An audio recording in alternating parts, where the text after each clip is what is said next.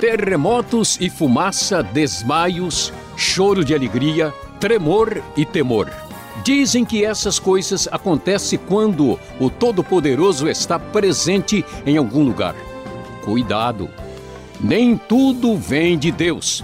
Mas fique tranquilo, porque, conversando com Luiz Saião, você vai saber identificar onde está a presença de Deus.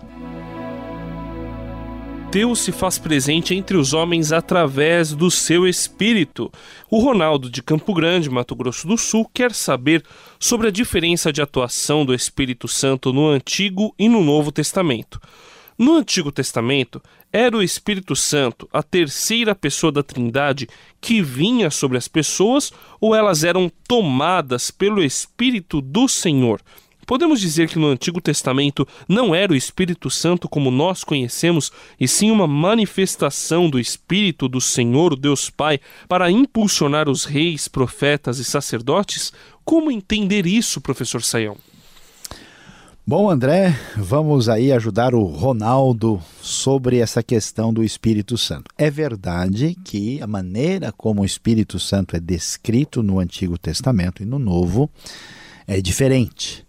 No entanto, a gente tem que entender bem direitinho aqui uh, como é que a gente compreende essa diferença. Não é que o Espírito Santo, André, tenha mudado. Agora, né, nós temos um espírito e agora o espírito passou a ser uma outra coisa. Então, por exemplo, essa sugestão de que os profetas, né, de Deus eram impulsionados por uma manifestação do Espírito do Senhor e que depois passou a ser o Espírito Santo separado, terceira pessoa da Trindade, não é bem o caso.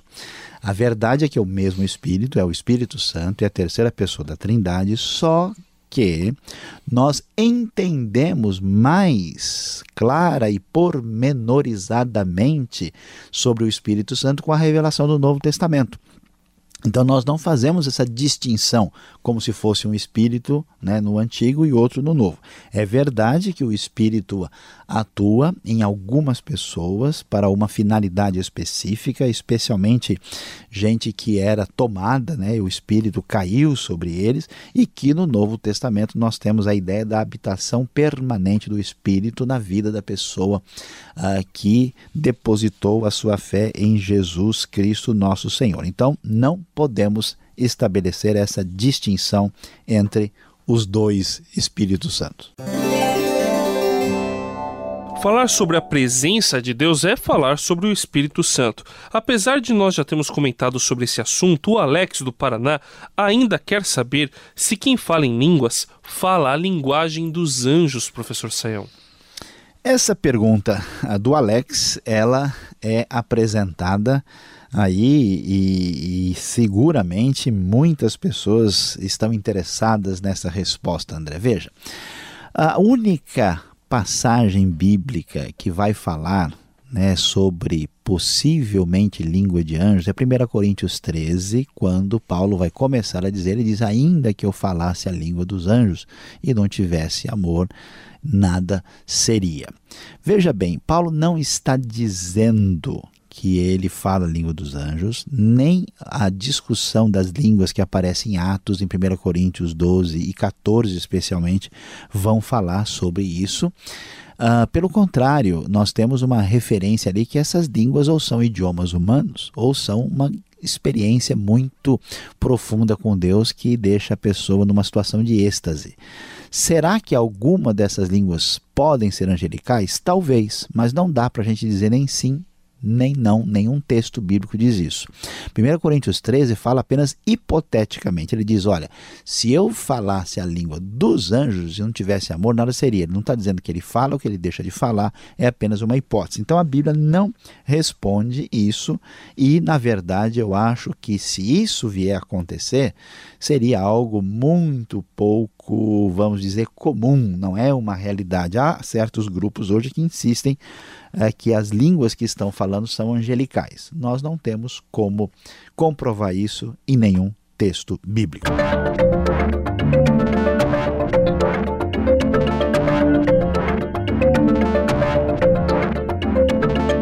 O Alex ainda quer saber O Papa, líder supremo de uma das maiores igrejas cristãs, pode falar línguas estranhas?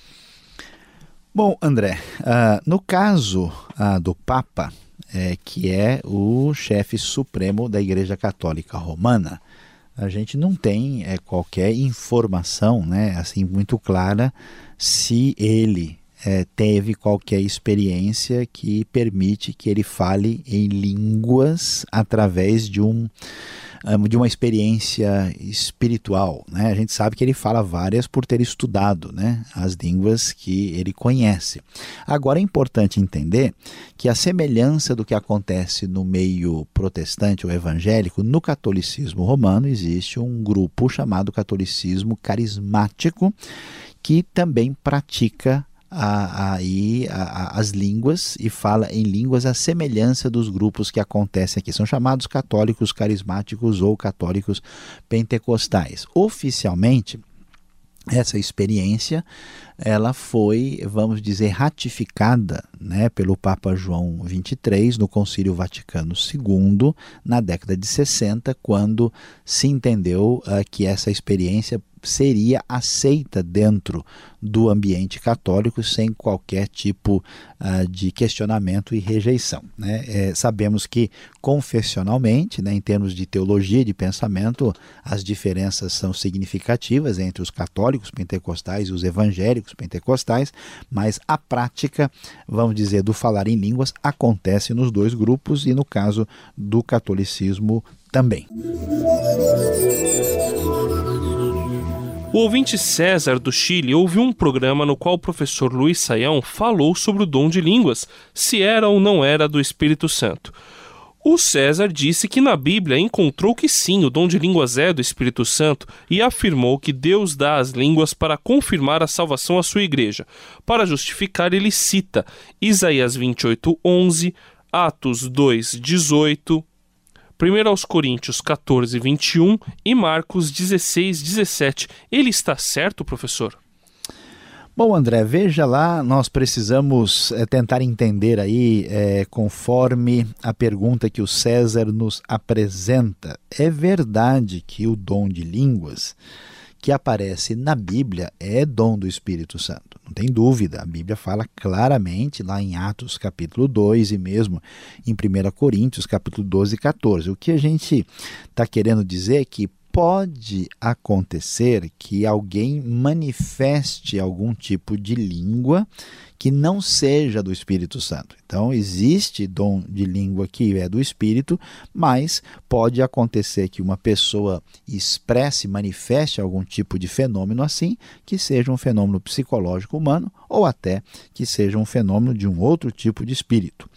Uh, agora, o, uh, as línguas são dadas para confirmar a salvação para a igreja, aí nesse caso é muito mais difícil encontrar um texto bíblico que fale diretamente esse tipo de coisa, né? Porque as línguas, elas são dadas ali como um sinal da ação do Espírito Santo na vida da pessoa, isso em Atos no Pentecoste, né? E especialmente uh, quando uh, uh, Deus vai mostrar que ele está aceitando todos os grupos diferentes de pessoas, no caso, por exemplo, dos samaritanos e gentios, na continuação do livro de Atos, capítulo 8, capítulo uh, ah, 10 e 11 e até mesmo capítulo 19.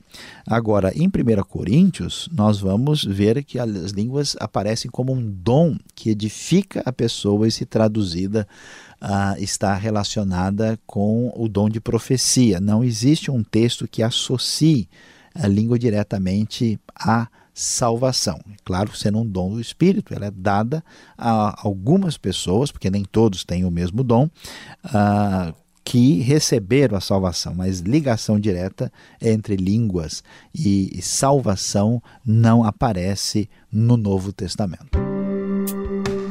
Este foi o programa Conversando com Luiz Saião. Produção e apresentação André Castilho e Luiz Saião. Locução Beltrão. Realização Transmundial. Envie você também suas perguntas para conversando@transmundial.com.br ou escreva para a Caixa Postal 18113, CEP 04626-970 São Paulo, capital. E até o próximo programa.